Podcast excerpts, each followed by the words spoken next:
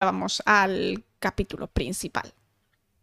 Bienvenidos, polizones, un día más a un programa de miniciencia del camarote de Darwin. Yo soy Laura Flores, ¿y tú quién eres? Yo soy Guille. soy Guille, Guille sin eh, más. eh, sin apellido. Yo El soy tan mapache. bueno que voy a. Y el mapache, exacto. Nuestro mapache Raulfo, que está aquí detrás, se le ve de fondo. Exacto, exacto. Y, Y nada, estamos aquí una vez más en el camarote de Darwin, vuestra emisora clandestina a bordo del Beagle, y tenemos miniciencia, así, directo, fresquito. exacto. Oye, si nos estás escuchando desde... Perdón, madre mía, ¿tengo agua? Sí, tengo agua. Voy a beber. Cúbreme un segundito. Se está, se está ahogando, por favor. Esto es lo que tienen los directos, que se nos, se nos, se nos ahoga la, la locutora, por favor. Ay, por Dios, ya está, ya está, ya está. Em, básicamente os quería decir, disculpadme, disculpadme que ya sabéis, es que hablo mucho, estoy todo el día hablando, en mi casa también cuando no hago directos, hablo con No Tyson para. todo el rato, entonces pues eh, ya está. que porfa, si nos estáis escuchando desde iVoox, desde iVoox, Spotify y demás, pues nos dejéis un comentario, una calificación, bueno, lo que os permita la aplicación, porque bueno, pues ya sabéis que el mundo del podcast es un mundo muy difícil y si no eres ultra archi mega famoso, eh, pues vas al culo de la lista. Es decir, ni te promociona nadie, ni te, ni, ni te nada. Así que, eh, Así pues que nos ayudaría darle un un poquito de apoyo que nos viene bastante bien. Y eh, os cuento de qué vamos a hablar hoy. Hoy vamos a hablar de Top Gun. de Top Gun.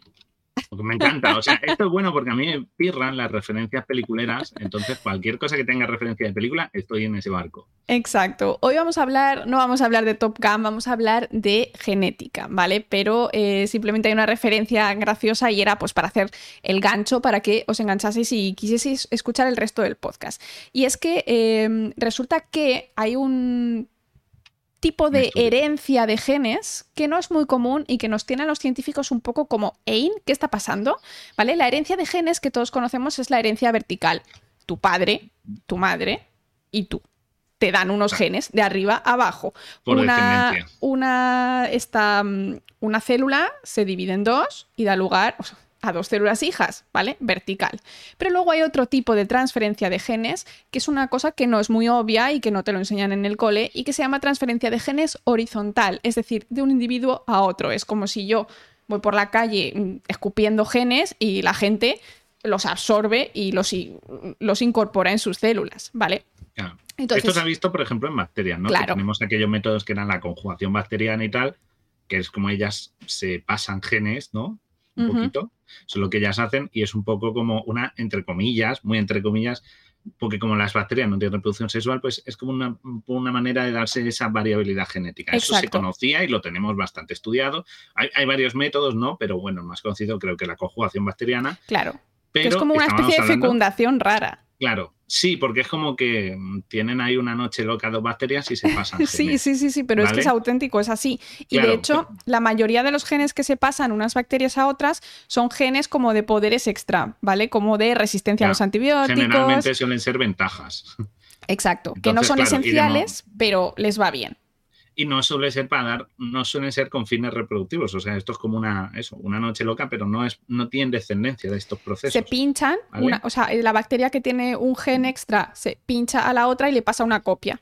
Y entonces se le Claro. queda la copia extra, ¿eh? Vale, entonces, Claro. eso nosotros ya lo conocíamos de antes. y Era nos parece conocido. normal. Y bueno, y hemos incluso aprovechado estos mecanismos pues nada, para las Sí. investigaciones en genética, para los plásmidos y todo esto, lo hemos estado utilizando nosotros en, en, ¿no? en ingeniería genética y demás, pero era algo que teníamos controlado, era algo que teníamos más o menos asumido y sabíamos cómo funcionaba y era un ejemplo de, pues eso, de transferencia horizontal de genes. Pero, Pero pero claro, ha esto llegado un era, estudio raro. Esto era en individuos, eh, eh, organismos individual, individuales, unicelulares. unicelulares, Como sencillos. también es verdad que los virus pueden ayudar y que se había visto que quizá de uno a otro. Pero es que se está viendo, cada vez tenemos más ejemplos que esta transferencia horizontal también puede pasar entre incluso animales. Ya no solo hongos, protistas, que son eh, eucariotas, es decir, que tenemos eh, núcleo en, en- en las células que, que tenemos donde se guarda nuestro material genético, sino que además de eso, de hongos y plantas, se ha empezado a ver en animales. Que es que esto es... eh, Eso una- ya es más difícil porque son Claro. organismos muy complejos. Exacto. Entonces, la complejidad, ya no solo a nivel celular, porque pensad que las bacterias son muy sencillitas, porque tienen ya, como ya todos sabemos, Claro. tienen el ADN suelto y tienen los plásmidos y tal, y a nivel unicelular, pues, una única célula. directo, claro. Pero allá estamos hablando de un organismo complejo, con distintas estructuras de tejido, distintas, ya muchas más capas, tienen un núcleo, con lo cual todo el material genético Ujú. está más, más compactado. Todo esto son ca- dificultades extra. Exacto.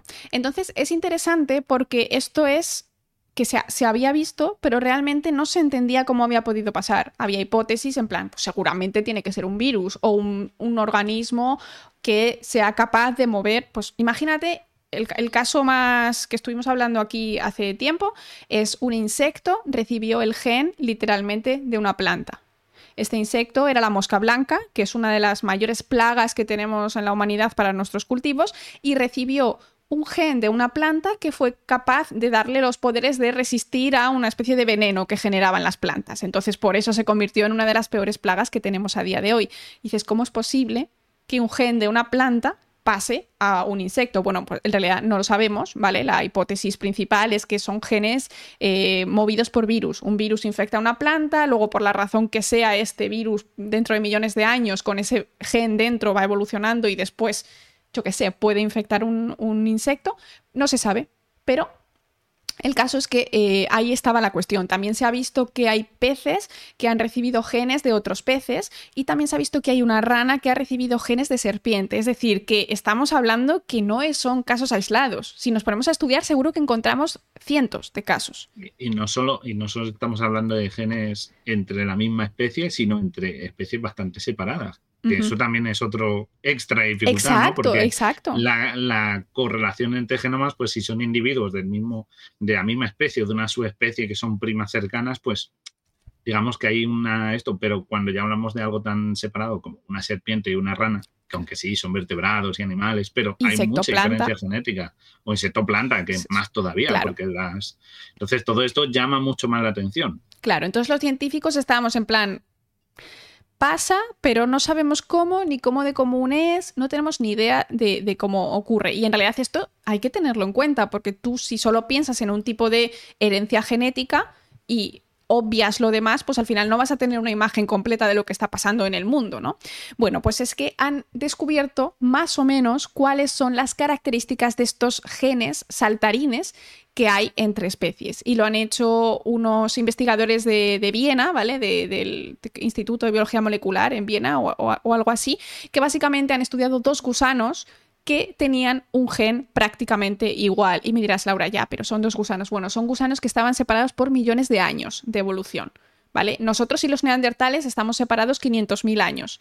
Nosotros... Pues esto más. Claro, nosotros y los chimpancés, 6, 7 millones. Pues imaginaos que sería una cosa intermedia. Es decir, son gusanos muy parecidos así a la vista, pero genéticamente eran muy distintos. Y un estudiante de doctorado se dio cuenta que tenían dos genes básicamente idénticos, 97% de exactitud. Y con tantos millones de años de separación, eso era literalmente imposible. Estadísticamente no puedes tener el mismo gen que, que otro señor que está lejísimos de ti en la línea genética. Entonces dijeron, bueno, vale, pues es el mismo gen. Vamos a analizar los genomas. Y se pusieron a leer el genoma tanto antes como después de este gen y han encontrado las características que tienen y han visto que es una mezcla entre algo llamado trasposón, que son genes saltarines que nosotros tenemos en nuestras células, y virus. ¿Vale? Entonces lo han llamado Maverick, porque lo han llamado una especie como si fuera rebelde, ¿no? Como en plan inconformista, yo en plan, yo me voy de aquí. Y por eso, pues la, ¿qué pasa? ¿Te están viniendo a detener? Sí, me, me viene a- Voy a silenciar, voy a silenciar, perdón. Nada, nada, no te preocupes.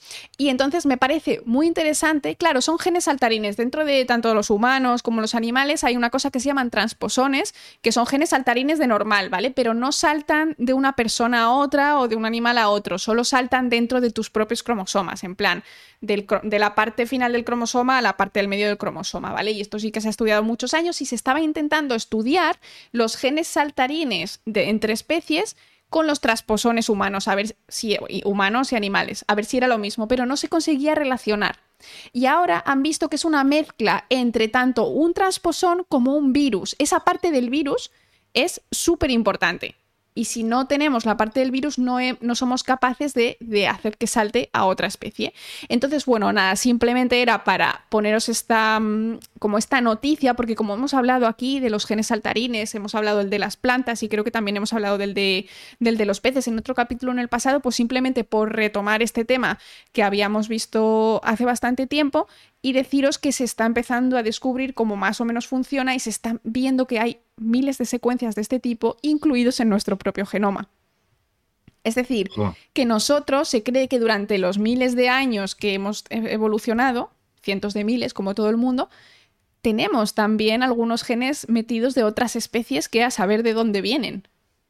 ¿Vale? Y no son virus, no son son simplemente trozos de ADN. El caso es que no se sabe exactamente cómo funciona porque no lo han podido ver en acción. Ese es el siguiente paso del estudio y en el momento en el que sepamos cómo se hace, pues la verdad es que sería muy guay porque podríamos como dar poderes unos a otros. Ah, ¿Estás diciendo que los humanos somos transgénicos? Vaya. tenemos genes de otras especies. Vaya, vaya. Eso es ser transgénico, ¿no? ¡Qué sorpresa! A ver, teniendo en cuenta cómo funciona la evolución y con todas las posibilidades que hay, a mí me ha flipado lo del, por cierto, lo del fusógeno, me parece una fantasía, ¿eh? Sí, sí, Ahora si quieres se lo, se lo contamos, pero con cómo funciona la evolución y como tal, el que al fin y al cabo acabamos teniendo genes de otras especies en algo que por inercia tiene que pasar. Sí, Tenía que pasar. Es muy, es muy guay. Y nada, el fusógeno es simplemente la parte del virus eh, que se fusiona con el gen que tú tienes y hace que este gen ahora de repente sea eh, completamente saltarín de una especie a otra. Que sea más exitoso o menos. Ya un virus artificial. Sí. Podrías decirlo así. O sea, es como una proteína que hace que se fusione el gen. O sea, no es como un virus porque no tiene esa complejidad. No se forma la cápsula, ni tiene la forma de virus que todos conocemos. Claro, ni todos esos receptores y tal, pero sí que es verdad que es como una especie de protovirus. Sí. Para que se te fusione ese gen y pase a ti. Y a mí esto me encanta. increíble. Totalmente. Parecía que. Porque entonces ya los virus, de nuevo, cambia un poco la concepción de que, aunque con diferencias, ya pasa a ser de un ente, como se tiene, ¿no? Porque no es un ser vivo ni un ser muerto, Aparte de... a ser una herramienta molecular que se ha desarrollado. Totalmente. Que en algún momento se independizó del individuo, o sea, puede dar incluso nuevos conceptos de, de no de cómo puede ser la evolución de un virus o su origen. Es que de hecho, eh, lo interesante del origen de los virus es que no tienen un, un único origen. Claro. Tienen cientos, miles de orígenes. Cada virus tiene un origen distinto. Entonces, estos genes saltarines son como quizá inherentes a la vida, ¿no? En plan que de repente, pues claro, tiene, claro y de repente se, genera un virus y va adquiriendo distintos genes y al final ya sí que se forma todo el virus complejo, completo. Claro, podría ser. que podría ser el inicio de, o sea, o, la base de algunos virus que pueda haber. Es que todo esto es increíble, porque nos rompe esa concepción del virus como algo independiente, sino que podemos ser los seres complejos responsables a que aparezcan virus.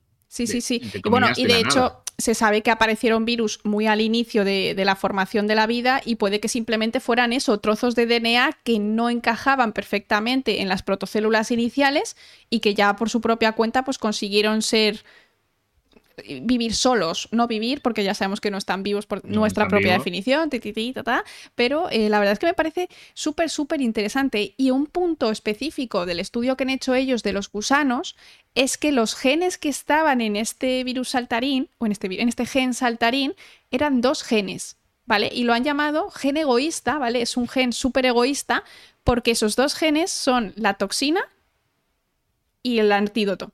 El antídoto. Entonces necesitas tener dos, los dos y tienen que, o sea, es como que ellos te obligan al gusano a tener este gen sí o sí.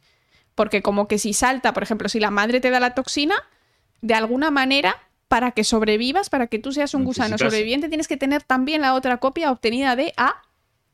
A de otra especie de gusano, de, de tu padre o de quien coño sea. Entonces es como que no se entiende todavía muy bien cómo funciona, pero es bastante, bastante interesante y que nos vamos acercando. Entonces simplemente quería traeros este pequeño avance de un tema que vamos tratando de vez en cuando para que tengáis una idea más general de que la evolución a veces pues toma atajos o ¿no? Por decirlo de alguna manera. O sea, tú vas en tu línea recta, ¿no? En plan, mutación a mutación, pasito a pasito, reproducción, siguiente generación, siguiente generación, y de repente, ¡pa! Y te dan un antídoto a una cosa que yo que sé, que es muy peligrosa. Claro, sobre todo es, que, eh, es que te, te, rompe un poco el molde. Tenemos concebido de los genes son solo en vertical. Porque te hemos dicho de, por lo menos en organismos complejos, ¿no? De, solo hay esto, excepto las manipulaciones para hacer transgénicos que hacemos los humanos, metiendo genes de escorpión en tomates y cosas de ese tipo. Eh, muchas gracias, Nikito. El, el, sino la cosa es que tú estás eh, pensando en, esa concepción previa y esto rompe un molde con estos, con estos Maverick, ¿no? Como los llaman, que de ahí lo de Top Gun, porque Maverick viene de ser rebelde y tal. Entonces, el, concepto que rompe es interesante porque abarca un nuevo paradigma en la ciencia, de que todo lo damos por hecho. Esa es una de las cosas que más nos gusta, porque siempre damos por hecho algo ¿no? que lo que busca la ciencia siempre como un estándar de esto funciona así y siempre va a funcionar así. Y de repente llega algo y te dicen, no, olvídate, no siempre funciona así. Existe una cosa, que estos trasposones, estos genes saltarines, y ya tienes una nueva, una nueva visión de, se abre un, mundo, porque también, claro. Es que lo entiendes distinto. Claro, la el concepto de evolución, de los genes mejores son los que pasan. Ya, bueno, pero ¿y si te los pasan horizontalmente? Eh, Arctic todo eso puede cambiar mucho. Es muy interesante. la verdad es que me encanta. Muchas gracias, Arctic. Totalmente. Así que nada, simplemente era daros esa pequeña actualización de lo que está ocurriendo en el mundo de la genética y de entender cómo funciona la evolución. Y, espero que os haya, por lo menos, si no sabíais lo que ocurría, si no estáis muy al tanto del tema, que os haya sorprendido un poco. Que yo creo que eso, eso siempre es, parte de lo que hacemos aquí en, en el camarote de Darwin. Sí, y que, y vendan más cosas, porque esto siempre, ahora que se ha visto, todo el mundo se pondrá a investigar con ello. Otra suscripción. otra, Pero bueno. como estamos, ¿eh? Arivalia, muchísimas gracias por esa suscripción. Y empieza un, tren del hype, si os apetece. Se viene, ¿eh? se viene prontito, ¿eh? No hemos llegado. Eso, eso. Vamos rápido con el tren del hype. Así que nada, polizones, aquí en el directo vamos a seguir, que tenemos otro programa que hacer, pero bueno, si nos estáis escuchando en direcido, espero que estéis teniendo unas muy buenas vacaciones, si estáis de vacaciones o que se os esté haciendo ameno el trabajo con este calor. Pero, pero bueno, pues nada, ya sabéis, somos vuestra emisora clandestina a bordo del Beagle. Ataulfo, di adiós. Adiós. Tengo a Ataulfo, Ataulfo está ahí atrás. Así que os digo yo adiós y esperemos. Por cierto, por cierto. El siguiente programa para los que nos escucháis en diferido. Nos dice Bugli, dice, a partir de ahora me voy a ir frotando con los guapos por si acaso. Oye, todo se pega, no vaya a ser que tengan un gen saltarín. Bueno, bueno. hermosura, ¿no? Ya no se sabe. Menos la hermosura. A ver si vamos a tener que tirar dichos en este programa. Ah. Ah, ah. Buena excusa. Buena excusa. Está bien, está bien, me gusta. Me gusta como excusa, está bien. Lili, muchísimas gracias por esa sub. Os agradecemos un montón todo vuestro apoyo. Muchas gracias, de que verdad. Sabéis que, en verano está la cosa un poquito más, más Estamos ahí, pero nosotros no nos rendimos, seguimos adelante. Nosotros seguimos, seguimos, seguimos. Mientras lo pasemos bien con vosotros, aquí estamos encantados. Lo dicho, polizones, espero que disfrutéis del veranito, de vuestra tarde, de vuestro día, de vuestro todo. Pero bueno, Lauris, a que te echo de aquí, deja de pagar dinero. Muchas gracias por esos 100 bits. Muchas gracias. Dice que quiere, dice, mira, nos ha dado los 100 bits Lauris por una cosa muy interesante. Quiere que le pegue mi potencia del gym. Eso creo que no se pega. Hoy me ha tocado bíceps. Estoy totalmente hinchada ah, hoy. Está mamadísima, ¿habéis visto?